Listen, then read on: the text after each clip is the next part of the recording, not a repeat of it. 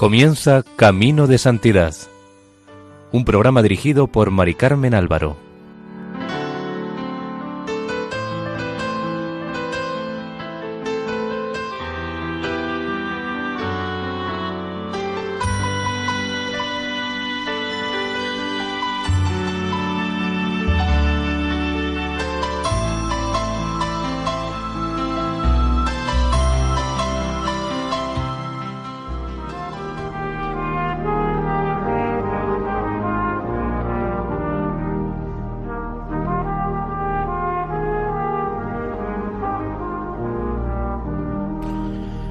Bienvenidos al programa Camino de Santidad, realizado por el equipo de Radio María en Castellón, Nuestra Señora del Lledo. Les invitamos seguidamente a escuchar el segundo y último capítulo dedicado a la vida de San Juan de Sahagún.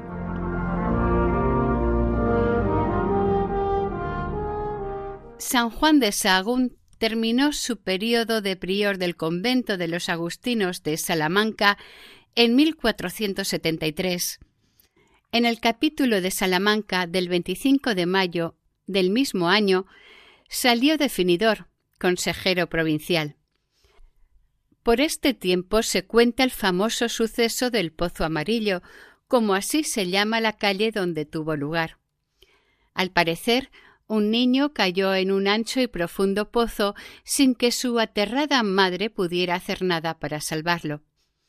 Los gritos de la madre se oían por todo el contorno. Fray Juan de Sahagún, que se encontraba por allí, al oír los gritos se acercó a ver qué sucedía. Cuando la madre lo vio, se echó a los pies del santo para pedirle que hiciera algo por su hijo. Este trató de consolarla y se dirigió al brocal del pozo. Alargó la correa con la que se ceñía su hábito y entonces el agua del pozo empezó a subir hasta la superficie con el niño flotando.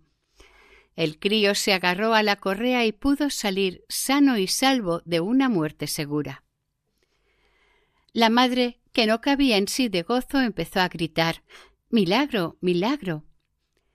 La gente que se había acercado estaba admirada y todos querían besar la correa del milagro y el hábito del santo, además de querer llevarse pedazos como reliquia. Algunos empezaron a gritar Santo, Santo, otros Milagro, Milagro. Fray Juan, no sabiendo dónde esconderse, comenzó a correr hacia una plaza cercana, donde tomando una canasta de sardinas vacía, se la echó a la cabeza y corriendo gritaba al loco, al loco. Y así pudo escapar de la turba, seguido de un grupo de muchachos. Con el tiempo se ensanchó la calle y se tuvo que retirar el brocal del pozo del milagro, pero en ese lugar se colocó una piedra que imita la boca del brocal y sobre ella un gran cuadro en relieve en piedra donde aparece el santo sacando del pozo al niño con su madre al lado y con una inscripción donde se relata el milagro. Fueron tantos los milagros que hacía por caridad que la gente acudía a él constantemente para pedirle ayuda y oraciones, de modo que el prior le ordenó, en virtud de la santa obediencia, que no hiciera milagros con tanta frecuencia. Tener que obedecer esta prohibición cuando su alma caritativa sentía el dolor de la gente fue para él muy dolorosa. Cierto día estaba trabajando un albañil en la construcción de una casa, se cayó del andamio, gritando Válgame, fray Juan. Lo oyó el santo que pasaba por allí y le dijo Espera un poco, que voy a pedir licencia al prior y hasta que llegó con el permiso del prior, el albañil se quedó colgado en el aire, bajando suavemente una vez llegó el santo con el permiso. Este milagro lo hizo más famoso si cabe y fue transmitido de generación en generación y se da como verdadero. En 1464, año en que Fray Juan hizo su profesión solemne, tuvo lugar en Salamanca un suceso que alteró sustancialmente la vida de la ciudad. Ya antes había discordias y peleas entre los distintos caballeros, pero a partir de ese año las luchas se intensificaron de tal manera que la ciudad se dividió en dos bandos rivales. Cada uno tenía su territorio para actuar. En medio había un parque en el que crecía la hierba, porque nadie se atrevía a pisarlo por temor a ser asesinado. Ambos bandos tenían su propia parroquia para asistir a los rezos y oficios. A San Juan de Sahagún le tocó estar en medio predicando e invitando a la paz, lo que le costó un trabajo duro y agotador de más de once largos años.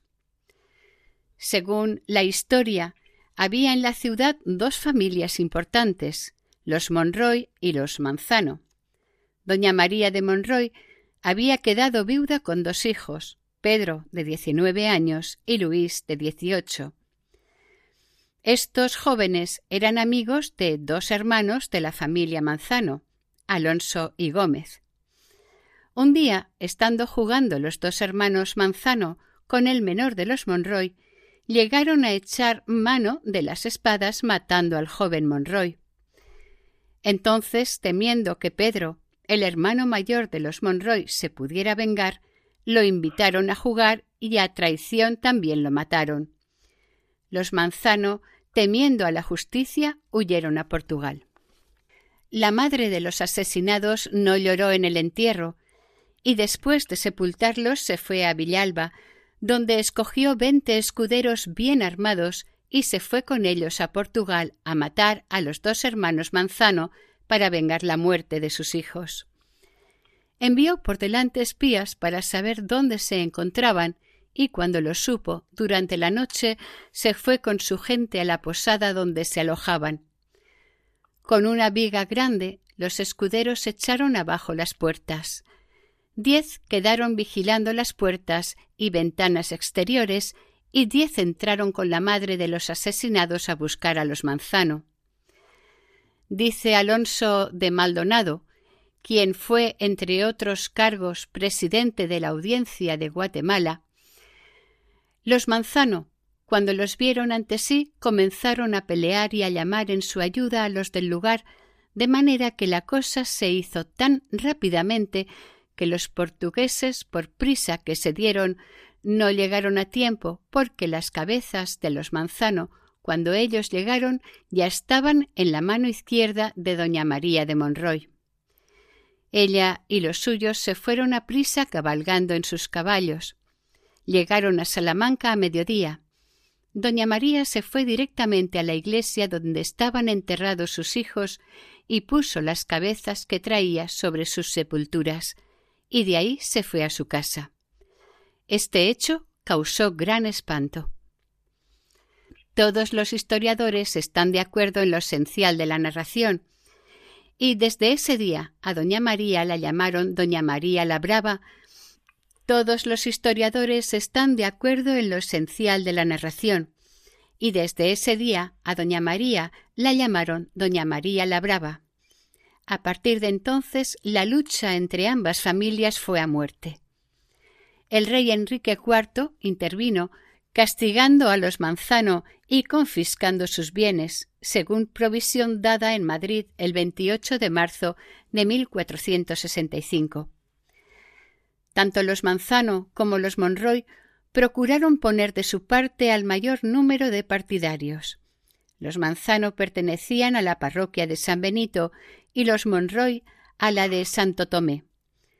Por eso se les llamó a sus partidarios benitos o tomasinos, según fueran de un bando u otro.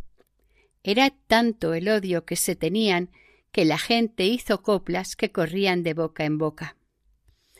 Dos de las coplas decían Todos son armas, todo espantos, afrentas, voces, injurias, venganzas, asombros, furias, heridas, muertes y llantos. La segunda que ha llegado hasta nosotros decía A San Benito venían los manzanos orgullosos y los monroyes briosos a Santo Tomé acudían, cada cual con su divisa el sitio amigo conserva y en la plaza nace hierba porque ninguno la pisa. Nuestro santo, la gran tarea que tenía por delante era poner paz entre las familias enemistadas. Él era el predicador oficial de la ciudad de Salamanca, y como tal se sentía obligado en conciencia a predicar la verdad a cada persona, sin miedo ni temor a las amenazas, y predicar en ambos bandos la paz y concordia. Esto era una tarea dura y difícil, pero no imposible, en la que tuvo que soportar muchas incomprensiones y sufrimientos debido a la mentalidad de aquellas gentes. Eran tiempos muy difíciles, y fray Juan de Sahagún se propuso predicar a tiempo y a destiempo, como dice San Pablo. Predicaba en las calles, plazas e iglesias, recorría varios pueblos de la provincia y visitaba las casas de los cabecillas para exhortarles personalmente a la concordia y a la paz. Fueron muchos los que salvó de la muerte con sus consejos. El padre Sevilla asegura era estorbador de guerras y de males en tanto grado que hallándose en la ciudad de Salamanca en tiempo de los bandos estorbó muchas muertes de hombres y muchos males que se causaran si él no los estorbara. Esto me lo contaron y afirmaron, y oí decir a unos caballeros de Salamanca. Sigue el padre Sevilla. En sus predicaciones era tan grato que acudían a su predicación todas las gentes. Era tan dulce en su predicación que tenían por proverbio decir vamos a oír al fraile gracioso. Y tenía tanta audacia, era tan atrevido, en su predicación, que se atrevía a decir la verdad en los tiempos y lugares que convenía, y guardando las circunstancias que conviene a los predicadores, en tal manera que no temía muerte ni amenazas ni otro peligro alguno. Al mismo tiempo que predicaba, se dedicaba también al apostolado del confesionario. Dijo el padre Sevilla sobre esto Los que se confesaron con él son sin número. Jamás quería absolver a ninguno sin que primero restituyese lo que mal había tenido. Y si no lo podía restituir, él mismo trabajaba para que se lo perdonasen o lo pedía en limosna a los caballeros no quería confesarlos sin que primero despidiesen o echaran de su casa a los rufianes y malhechores. Lo criticaron muchos, especialmente me lo certificó un caballero que en tiempos de los bandos era muy bandero, que se llamaba Rodrigarías y vivía en Salamanca. Y no sólo predicaba y confesaba, también visitaba enfermos, viudas y personas necesitadas para consolarlas y darles limosnas. Pero sobre todo hacía mucha oración personal, pasando muchas horas de la noche en oración en la iglesia, pidiendo por la paz. Hacía muchas penitencias, ayunando y dándose disciplinas. Después de cien años de su muerte, todavía se recordaban las penitencias y mortificaciones con que atormentaba su cuerpo, principalmente teniendo una cama de ramas y la cabecera de piedra, así como sus disimulos para que nada de extraordinario se viera ni siquiera por el mozo que le asistía, llamado Juan Díez de Santillana. San Alonso de Orozco dijo Su oración era muy continua y sus vigilias muchas, y trataba ásperamente su cuerpo con muchas disciplinas. También celebraba la misa con mucho fervor, ofreciendo la víctima divina, Jesús, por la salvación de todos los que Dios le había encomendado, y más concretamente por aquellos que estaban reñidos y se odiaban a muerte.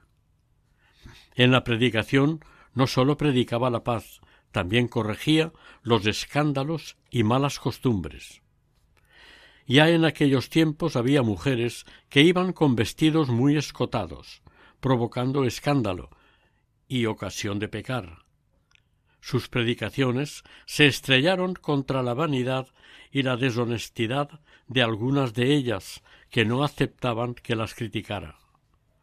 Un día, en pleno sermón, levantaron un gran griterío y de las malas palabras quisieron pasar a las obras, tratando de apedrearlo. Pero pudo ser protegido por algunos hombres que lo escoltaron hasta su convento. De estas mujeres había dos especialmente maliciosas, malvadas. Una murió al día siguiente a manos de su marido, y la otra mató a su padre y la llevaron a la cárcel, donde al poco tiempo fue ahorcada por la justicia. Estos hechos no pasaron desapercibidos, y la gente comentaba que habían sido castigadas por Dios. Pero los frutos de sus predicaciones eran incontables. Contó San Alonso de Orozco sobre ello hasta ahora viven personas ancianas que le conocieron y oyeron predicar. Él convirtió muchas mujeres perdidas, las cuales hicieron penitencia y acabaron la vida en santo propósito. Volvió al camino de la verdadera cristiandad a muchos mancebos que no se acordaban apenas de Dios y de la cuenta que les esperaba tan estrecha en la muerte. En todos los estados hizo gran fruto y Dios lo cuidaba y lo defendía de los peligros. El padre Sevilla contó que en una predicación que hizo San Juan de Sahagún en Alba de Tormes, en presencia de don García de Toledo, duque de Alba, fue muy severo, muy implacable contra los señores que tenían vasallos y estaban obligados a devolver lo mal adquirido y favorecían, apoyaban y defendían a los malos hombres, y molestaban a sus vasallos, los tiranizaban y le robaban apoyando a los bandos. En aquel tiempo había muchos caballeros de ese tipo, y se cree que aprovechó mucho allí su predicación. Guardando la discreción, sin nombrar a nadie, dijo tantas cosas y tan fuertes que el duque de Alba se las tomó a pecho y se indignó mucho contra el santo.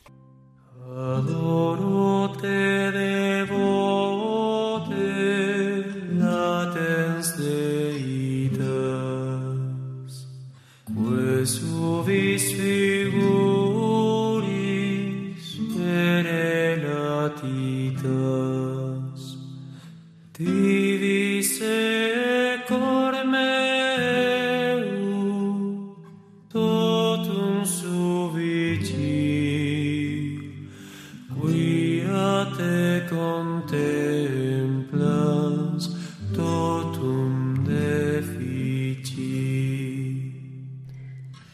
Cuando terminó la predicación y la misa, salió el duque con los caballeros a hablar a las visitas de su casa y gente que paseaba por la orilla del Tormes.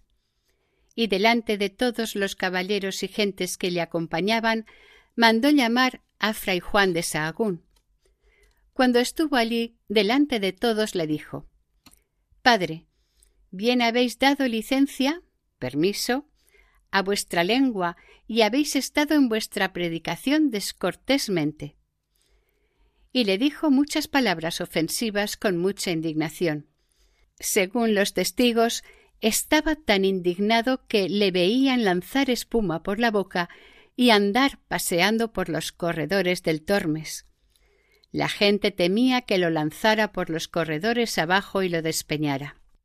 Entre otras cosas, el duque le dijo que no tenía moderación en el hablar ni castigaba su lengua, y le amenazó que le podrían salir por los caminos cuando menos pensare.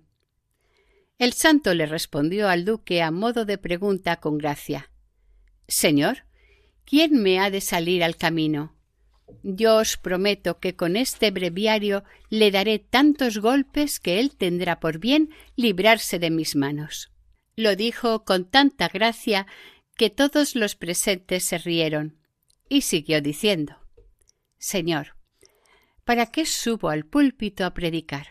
¿Para decir la verdad o para decir lisonjas y complacer a los oyentes? Sepa vuestra señoría que al predicador le conviene decir la verdad y morir por ella, reprender los vicios y ensalzar las virtudes. Y diciendo esto, se despidió del duque como mejor pudo y se fue con su compañero fray Pedro de Monroy, de los Monroyes de Salamanca. Comieron y después de comer se fueron para Salamanca. Llevaban recorrido medio camino cuando en un llano despoblado vio fray Juan de Sahagún venir a dos escuderos que iban hacia ellos. Cuando los vio, dijo a su compañero Hermano Pedro, ¿ves venir a esos caballeros con la mala forma que vienen? Tentarnos querrán de paciencia, mas si Dios está con nosotros, ¿quién nos hará mal? El compañero se echó en la manga media docena de piedras. Pero fray Juan le dijo Hermano Pedro, tú no eres un buen fraile. ¿Conviene a los frailes dar mal por mal y defenderse? De aquí no pasaré si no lanzas de ti esas piedras. Anda, que Dios peleará por nosotros. Y llegando los caballeros como a un tiro de piedra, antes de que llegasen a los padres, separaron los caballos y por más espoladas y violencias que les hacían, no querían avanzar. Los caballos comenzaron a temblar y sudar, y se encabritaron tanto y demostraban tener tanto miedo que viendo los caballeros sufrir tanto a sus caballos, les entró a ellos mismos tan gran temor y espanto que empezaron también a temblar y temer que parecía que se querían morir. Y sintiendo esto, quisieron remediarlo confesándose y pidiendo socorro a los padres, decir su culpa y pedirles perdón. Ellos contaron que eran enviados por el duque de Alba para que los apaleasen y matasen a palos, y como viniesen con ganas de cumplir la voluntad del duque su señor, cuando llegaron a aquel lugar los caballos se pararon, y viendo sus caballos temer y temblar, cayó sobre ellos tan grande espanto y terror que comenzaron a temblar, que parecía que se querían morir y que no tenían esperanza alguna de vivir. Entonces pensaron en poner remedio encomendándose a ellos y confesar su culpa y pedirles perdón, con el propósito de que, si Dios los perdonaba y les daba la vida, nunca más harían otra cosa igual ni obedecerían tales órdenes. Y el padre Juan les dijo Hermanos, aquel que os libró de caer en tal culpa, y a nosotros nos libró de vuestras manos, os perdone y os libre del peligro en que estáis, y os deje volver libres y sanos a vuestras casas. Guardaos de hacer semejantes cosas, y temed a Dios, para que no caigáis en su ira. Id en paz, y decid al señor duque lo que os ha sucedido en este camino. Los caballeros, cuando recuperaron las fuerzas, se volvieron a Alba de Tormes y encontraron al duque tan mal y con tantos temblores que pensaban que se moría. Los caballeros le contaron todo lo que les había pasado por el camino, y el duque se dio cuenta de que le venían los temblores. Entonces mandó gente a Salamanca a buscar al padre y lo llevaron a verlo, porque creía que él tenía el remedio para su mal.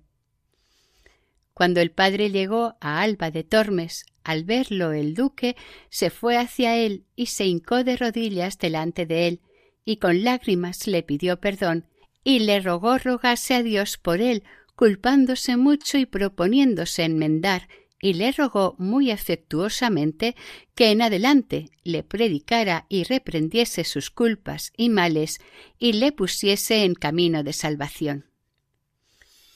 El santo le aconsejó y animó a cambiar de vida y quedaron muy amigos. Después se despidió del duque y la duquesa, la cual, entre muchas limosnas, le dio a fray Juan de Sahagún una peliza y unos dos pares de corporales con sus buenas palias. El santo no solamente tuvo este peligro y afrentas con el duque de Alba, sino con otros muchos señores grandes y pequeños que no admitían que les hablara con claridad. En otro momento fue a predicar a Ledesma, ciudad situada a unos treinta y cuatro kilómetros de Salamanca, donde iba de vez en cuando. Esta ciudad estaba dominada por unos caballeros e hijos dalgos que abusaban de los campesinos. Además vivían como unos libertinos viciosos, malgastando lo que en justicia pertenecía a los colonos. Fray Juan no podía callarse de decirles su verdad a aquellos caciques que explotaban a sus empleados. Un día, predicando en la iglesia de Santa María, denunció esas tropelías y desmanes. Los prepotentes caballeros lo acusaron al gobernador don Gonzalo del Mercado, tío del duque de Alburquerque, consiguiendo que lo expulsara de la ciudad sin darle alimentos ni dejarle descansar, además de llenarlo de insultos. Él salió contento de poder sufrir algo por Cristo. Con el tiempo, estos caballeros se arrepintieron y pidieron humildemente perdón ante el sepulcro del santo en Salamanca. San Alonso de Orozco dijo que, según los testigos del proceso, no solamente le libró el Señor de las manos de los que le perseguían, sino también de peligros graves que le sucedieron en el camino. Una vez, pasando no lejos de Béjar, por un río muy crecido, la mula, que era flaca, tropezó con unos guijarros casi a la mitad del río, y el santo se cayó al agua. Todos pensaron que se ahogaría, pero salió a tierra sin problemas. Lo que más admiró a todos fue que salió con el hábito seco. En otra ocasión, viniendo de predicar en Alba de Tormes, cayó al río Tormes. Yendo cinco o seis tiros de ballesta por debajo del agua, pasando por tres paradas de molinos, y salió derecho sano y con los hábitos secos, como si no hubiera caído en el río. Finalmente, el año 1476, tuvo lugar el deseado acuerdo y se firmó la paz entre las familias en guerra de Salamanca. Los principales caballeros de los bandos contrarios hicieron juramento público de aceptar la paz. Firmaron un documento en el que, entre otras cosas, se dice Deseando el bien y la paz y sosiego de esta ciudad, y por quitar escándalos, ruidos, peleas y otros males, y daños entre nosotros, y para ayudarnos a hacer buenas obras unos a otros, queremos y prometemos de ser todos de una parentela y verdadera amistad, y ayudarnos como verdaderos parientes y amigos y confederados. Las diferencias o injurias que pudieran surgir entre los conciliados se atajen pronto y consumados los hechos se fallen por el dictamen de los jueces que más abajo se nombran Hernando de Fontiveros y Pedro de Acevedo.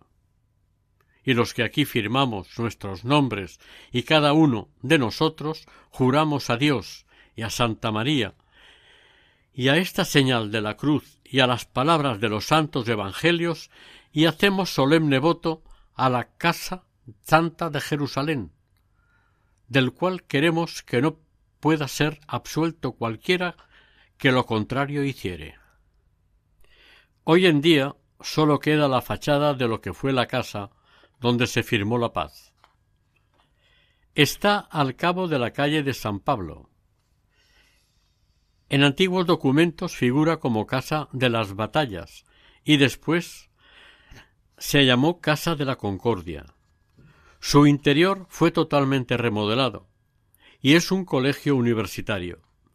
En la fachada está la inscripción en latín Ira odium generat, concordia nutrit amorem. La ira engendra odio. La concordia nutre el amor. El 22 de abril de 1477, San Juan de Sahagún fue elegido definidor provincial y prior de Salamanca de nuevo. Pero, como se dedicaba tanto a la predicación, dejaba el gobierno de la casa prácticamente al viceprior. Su fama de predicador era muy grande, y todos, incluso sus antiguos enemigos, lo estimaban, como por ejemplo el mencionado duque de Alba. Fray Juan murió, por decir la verdad, mártir de Cristo. Un día estaba predicando en la iglesia de San Blas contra el pecado de impureza y el escándalo de los amancebados, que vivían en concubinato. Un joven se decidió dejar a su concubina, pero ella, ofendida en su orgullo, cegada por su pasión, llena de rencor contra el santo, decidió vengarse de él, lanzándole una grave amenaza. Me habéis quitado a quien yo tanto quería, pues yo haré que no acabéis el año. Dice el padre Sevilla.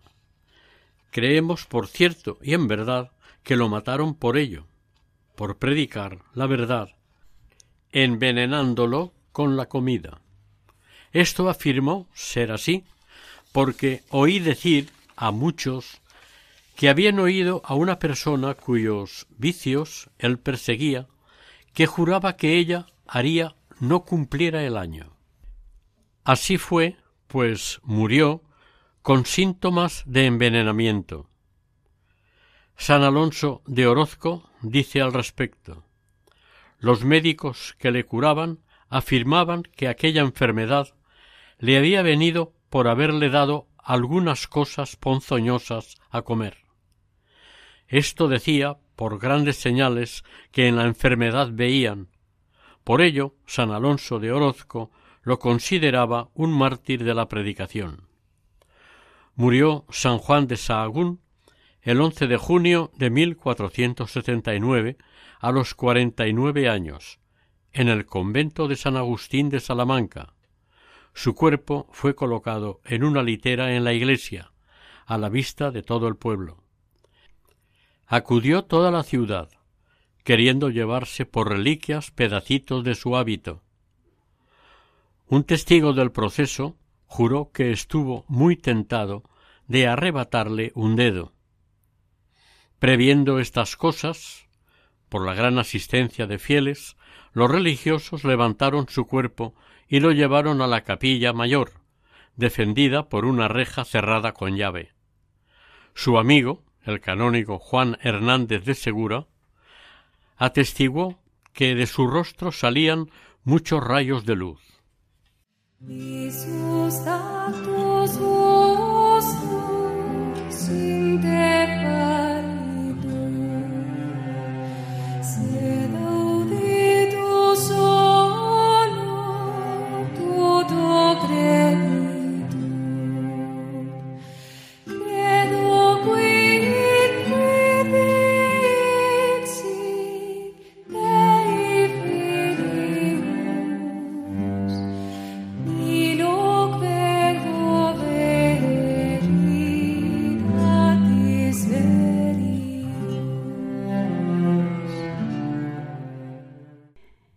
El mismo día de su muerte cayó abundante lluvia sobre los secos campos de Salamanca como una manifestación patente de Dios. Cuenta el padre Sevilla lo que sucedió después de la muerte del santo.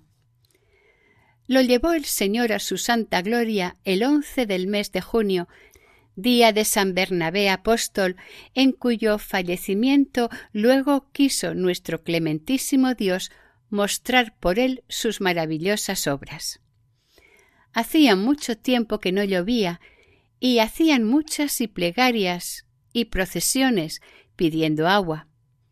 Cuando este bendito Padre falleció, en aquella misma hora envió nuestro Señor tanta abundancia de agua sobre la tierra que todos los de la ciudad decían a una voz El Padre Sahagún ha conseguido de Dios esta agua y como todos lo tuviesen por santo, después que falleció y lo enterraron en una sepultura que está debajo del coro del convento, luego las gentes seglares, en sus enfermedades y tribulaciones, venían a su sepultura a encomendarse a él, y siempre se iban consolados, de forma que se iba poblando y adornando su capilla y sepultura de pañuelos que traían, los que con su tierra de la sepultura se habían sanado así de fiebres como de otras enfermedades. Su cuerpo fue enterrado debajo del coro del convento de San Agustín de Salamanca, y durante los diez primeros años hubo muchas personas que continuamente iban a visitar su tumba para obtener gracias y bendiciones, y muchos enfermos eran sanados. Pero nadie se preocupó de escribir las curaciones ni tomar nota de las maravillas obradas por su intercesión. A los diez años de su muerte, siendo prior del convento el padre Juan de Sevilla, tomó en serio tantos milagros que contaba la gente y reconoció que se estaba cumpliendo su profecía de que después de diez años predicaría mejor de lo que lo había hecho con sus sermones. El padre Sevilla, como testigo presencial, quiso anotarlos y certificarlos en presencia de tres notarios y la firma de quienes eran sanados. El 28 de junio de 1488, siendo prior del convento el padre Sevilla, estando rezando completas con sus religiosos, se presentó en el coro el hermano portero, con lágrimas en los ojos, y le pidió que bajara a la iglesia, que estaba llena de gente dando voces pidiendo que fuera a él. El padre Sevilla bajó al momento y vio en medio de la gente a una doncella llamada Beatriz con sus padres. La joven tendría unos veintitrés años. Dicha joven había llegado de Alburquerque con una mano manca y tullida a la sepultura del padre Sahagún buscando la curación. La joven entró en la sepultura y sanó. Tres notarios dieron fe del hecho milagroso. Estos tomaron juramento a la joven para que contara lo sucedido. Esta dijo, entre otros detalles, que estando en la fortaleza y castillo de Albuquerque con la hija del alcalde, el 19 de octubre de 1487 le dio un gran dolor en la mano izquierda, a resultas de lo cual le quedó la mano manca y cerrada de tal manera que no la podía abrir, de forma que los dedos se le quedaron doblados, clavándosele las uñas de tal manera que le cortaban la palma según iban creciendo.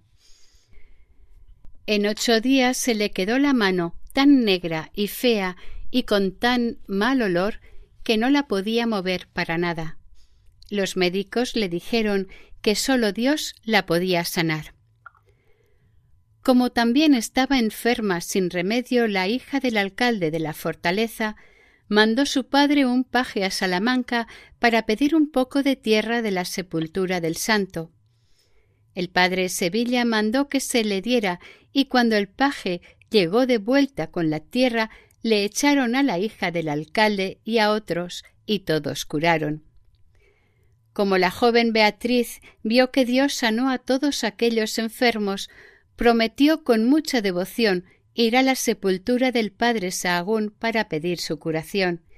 Y así lo hizo, llegando a Salamanca el miércoles 25 de junio de 1488. El sábado 28 fue al monasterio y metió la mano y el brazo en la sepultura, y lo tuvo así mientras rezaba treinta y tres Padre Nuestros y otras tantas Ave Marías. Entonces le entró un calor muy grande por el brazo abajo hasta la mano y la sacó sana, limpia y hermosa, sin fealdad alguna. Sólo le quedó la señal que le habían hecho las uñas en la palma. En vista de tantos y repetidos milagros realizados, siendo prior el padre Sevilla y temeroso de que pudieran robar el cuerpo, lo encerró en un arca pequeña de piedra cerca de su primera sepultura. Lo hizo con tal sigilo que solamente lo supieron tres o cuatro religiosos de los más ancianos. Al acercarse la muerte de cada uno, debía decir el secreto a otro religioso anciano, y así estuvo oculto su cuerpo durante cuarenta y cinco años. El 16 de abril de 1533, el padre maestro Alonso de Córdoba, a quien el padre Sevilla le había comunicado el secreto hacía veinte años, lo dijo, y el 24 de abril de ese año, a medianoche, el padre prior Diego de Plasencia, con otros cinco sacerdotes, dos diáconos y un hermano lego, después de componer sus huesos, los volvieron a ocultar en la misma sepultura, incluyendo en el arca un pergamino que decía Estas son las reliquias del bienaventurado padre Fray Juan de Sahagún, y estos huesos que están alrededor son los de otros santos religiosos de este convento. Con el ocultamiento de sus restos se perdió un poco la devoción al santo. Por eso Dios envió al piadoso religioso padre Diego de Valderas, que enfervorizó a sus paisanos de Salamanca y obtuvo generosas limosnas para hacer una amplia y bella capilla. El 7 de agosto de 1569, con permiso del obispo, se decidió trasladar los restos del santo a un lugar más honorífico para que fuera venerado públicamente por los fieles. Cuando se sacaron del arca de piedra, todos sintieron un olor celestial. Los restos se colocaron en un arca nueva de nogal y se llevaron al altar del crucifijo a la parte del púlpito fuera de la reja de la capilla mayor. El arca se metió dentro de un cofre que se cerró con dos llaves. La del arca interior se dio al gobernador del obispado y la otra, con las dos del cofre, quedaron en el monasterio. Debido a dos incendios en el convento, la desamortización de Mendizábal, la invasión francesa y la supresión de las órdenes religiosas, las reliquias sufrieron varios traslados. Finalmente, el 1 de septiembre de 1835 se llevaron a la Catedral Nueva de Salamanca, donde se encuentran hasta ahora y se veneran en el altar mayor. La urna de San Juan de Sahagún está a la derecha, es decir, del lado del Evangelio, y la urna, con algunos restos de Santo Tomás de Villanueva, al lado izquierdo o de la epístola. En 1979 con motivo del quinto centenario de su muerte, se abrió nuevamente la urna para ser reconocidos los restos del santo por expertos doctores en medicina, en presencia del obispo de la diócesis don Mauro Rubio. Se levantó acta de todo ello y quedó depositada el acta en la urna. Los doctores Antonio Álvarez y Ricardo Vázquez examinaron los restos, entre ellos el cráneo, y llegaron a la conclusión de que el santo había sido un hombre alto. En 1525, el obispo de Salamanca, Francisco de Bobadilla, basándose en la biografía escrita por el padre Sevilla en 1496, y a la vista de tantos milagros realizados, certificados por testigos y notarios apostólicos, comenzó el proceso ordinario de beatificación. Este proceso duró hasta 1528. Otro proceso se realizó en 1542. El cardenal Antoniani, después de leer los testimonios del proceso ordinario, escribió la vida del santo en latín, dando un dictamen favorable el 24 de agosto de 1600, considerando que se podía proceder a su beatificación. El Papa Clemente VIII publicó el breve de beatificación el 19 de junio de 1601. Las fiestas de la beatificación se celebraron en Salamanca el 12 de junio. Los agustinos de Salamanca dieron dos reliquias del Beato a la villa de Sahagún, una grande y otra pequeña. La grande para que se colocara en la Basílica de San Benito y la pequeña en la parroquia de la Santísima Trinidad de Sahagún. En la actualidad la reliquia grande está en una urna de cristal y plata en la iglesia de Sahagún y el día de su fiesta la sacan en procesión. La reliquia pequeña parece ser que desapareció y ahora hay otra pequeña que entregaron los agustinos de Salamanca en 1635 y que la dan a besar a los fieles durante la novena del santo y en alguna otra ocasión. Para la canonización, uno de los milagros aprobados fue el de Manuel del Castillo, ocurrido el día de Pascua de 1614. Estaba giboso desde hacía tres años por haberse roto la espina dorsal al caer de una escalera siendo pequeño. Andaba encorvado de medio cuerpo, con una mano en las rodillas y un bastón en la otra. Su madre lo llevó al sepulcro del santo para hacerle una novena y salió curado de todos sus males, con las vértebras que se había roto consolidadas y las piernas fortalecidas hasta el punto que, con el bastón en alto, corrió hasta la casa materna. La única huella que le quedó fue un hueso levantado allí donde había tenido la jiba. El otro caso fue el ocurrido en 1622 a Isabel Gómez de la Roca, de cuarenta y dos años, que vivía en Salamanca. Padecía un cáncer de pecho, donde tenía un bulto muy crecido y otro debajo del brazo al costado izquierdo, cerca del corazón. Los dos eran incurables, a juicio de los médicos. Ella prefirió morir antes de dejarse amputar los dos pechos. Visitó el sepulcro de nuestro santo, después de confesar y comulgar. Se aplicó varias veces sus reliquias y a la mañana siguiente, sin más medicinas, se encontró totalmente sana y libre de dolores. Fue una curación duradera, considerada científicamente inexplicable. Con la aprobación de estos dos milagros, Fray Juan de Sahagún fue canonizado el 16 de octubre de 1690 por el Papa Alejandro VIII, junto con San Lorenzo Justiniano, San Juan de Capistrano, San Juan de Dios y San Pascual Bailón. Las fiestas de la canonización tuvieron lugar en España en los días de Navidad de 1690, porque la noticia tardó en llegar por motivo de la guerra de los nueve años entre Francia, Alemania, España e Italia. Ya antes de su beatificación, la devoción a San Juan de Sahagún se extendió por América Latina, pues con el propósito de recaudar fondos para el proceso de beatificación fue al Perú el padre Diego Salmerón con una imagen del santo que colocaron los agustinos de Lima en un precioso altar. Fueron tantos los prodigios realizados por intercesión del santo que el mismo padre Salmerón contó que casi todos los días las campanas repicaban a milagro. El padre Antonio de la Calanche, famoso historiador agustino del Perú, en su crónica del Perú dice que serían necesarios muchos libros para poder contar todo lo sucedido en distintos lugares.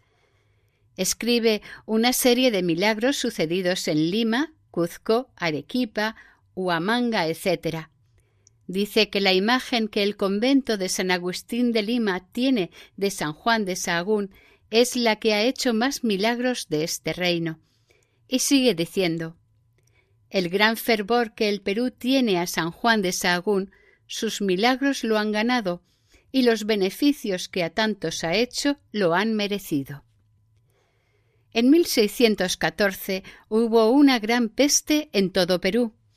La imagen del santo fue llevada por distintos pueblos y ciudades, y Dios bendijo a sus devotos con muchos milagros. En Cuzco el recibimiento fue extraordinario en muchísimas viviendas se colocaba la imagen del santo. Sacaron esta en procesión y la peste cesó. Entre los sanados estuvo también el padre agustino fray Juan de Rivera y el franciscano fray Josef, nacido en Sahagún. Al cesar la peste, el cabildo de Cuzco lo nombró su patrono y prometió celebrar su fiesta todos los años el 12 de junio. En Arequipa también hubo muchas curaciones, entre otros curó una religiosa dominica, doña Juana Coronado, y el indígena Juan Maita. Los dos estaban tullidos y fueron sanados. El obispo de la ciudad certificó la autenticidad de estos casos después de tomar declaración a los testigos que los habían conocido. Y agradecida la ciudad, lo declaró patrono y abogado, comprometiéndose a celebrar su fiesta cada año el 12 de junio. También extendieron los agustinos el culto a San Juan de Sahagún en otros países donde estaban los misioneros, especialmente en México, Filipinas, Colombia, Bolivia, Chile, Brasil, Uruguay, Argentina, Venezuela, Canadá, Estados Unidos y otros países de distintos continentes. San Juan de Sahagún es patrón de Salamanca, Sahagún, Arequipa y Cuzco. Terminaremos diciendo que fue un santo agustino digno de tal nombre, que hizo el bien a todo el mundo y a quien Dios glorificó en vida y en muerte con grandísimo número de milagros. Fue un santo muy eucarístico, un predicador extraordinario al que podemos invocar con confianza.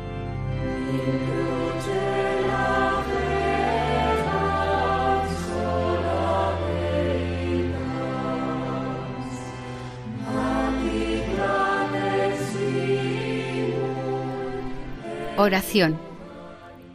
Dios y Señor nuestro, Dios de amor y de paz, que al bienaventurado San Juan de Sahagún diste singular poder y gracia para unir y enlazar corazones enemigos, concédenos por su intercesión y méritos que vivamos tan fuertemente en tu gracia y amor al prójimo que de su firmeza no pueda derribarnos tentación alguna por nuestro Señor Jesucristo, que contigo vive y reina por los siglos de los siglos. Amén.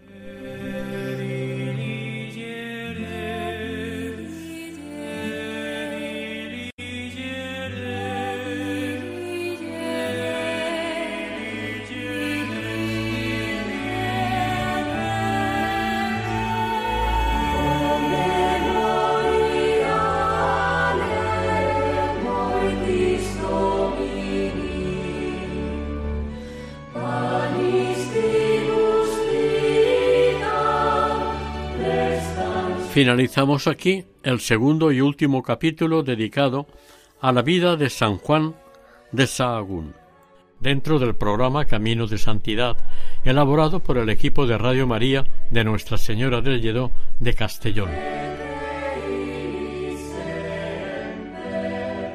Han participado en este programa Maite Bernat en el micrófono y sonido y Eustaquio Masip en el micrófono. Para contactar con este programa pueden hacerlo a través del correo electrónico camino de santidad Pueden volver a escucharlo e incluso descargarlo en la página web de Radio María en su sección podcast o pedirlo en el teléfono 91 8 22 80 10. Que el Señor y la Virgen les bendigan.